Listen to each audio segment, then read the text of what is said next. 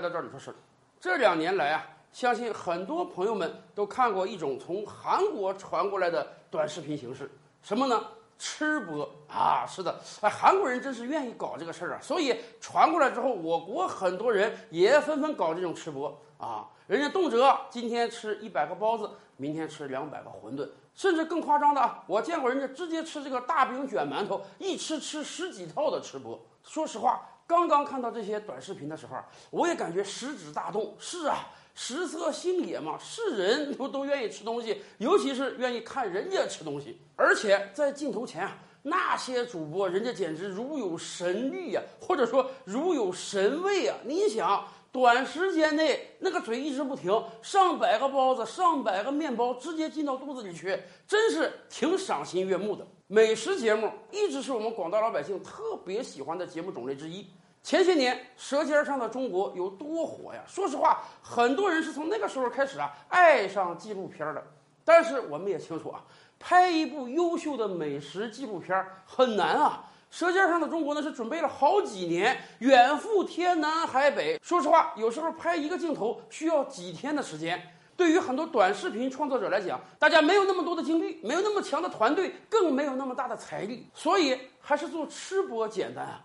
这个简单快捷粗暴啊！你想，一百个包子才多少钱？用吃播入门，这是最快捷方便的。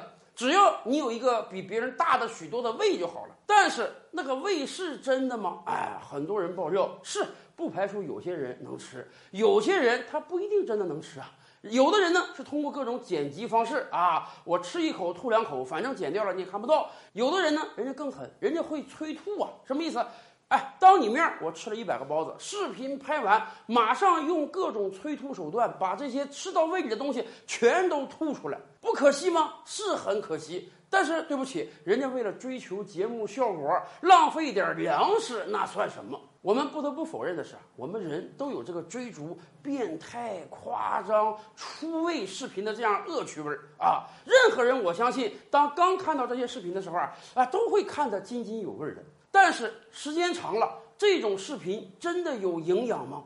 真是没营养啊！而且您想想，这样的视频造成了多大的损害？第一，大量的食品被浪费，咱就甭说了啊。一个人吃一碗米饭就饱，他非要吃一百碗米饭。而且，如果真是吃下去，让他自己茁壮成长也倒罢了，关键是大量的饭菜真的是被浪费掉。而且，吃播界人家也竞争啊。你吃三个，我吃五个；你吃十个，我吃二十个。哎，我一定要表现的比你更夸张、更出位，才有更多的人看我们。所以，我们发现啊，吃播已经演化的越来越登峰造极了。比如说，有的吃播啊，人家不光是吃的多，人家还吃的贵啊。人家拿出一小盒鱼子酱，好几百块钱。哎，说实话，作为普通老百姓，我们一开始挺开眼的。这种东西我们吃不着，好，你吃给我们看。哎，我们也算学习学习。问题是。你吃一罐好吗？哎，我为了博出位，我吃两罐。他吃三罐，他吃五罐。后来发展到有的吃播竟然说我一次性吃十几斤鱼子酱，价值上千万元。这已经不只是浪费了，这简直是在赤裸裸的炫富啊！更有甚者，不光有人吃，还有人喝。大家记得吧？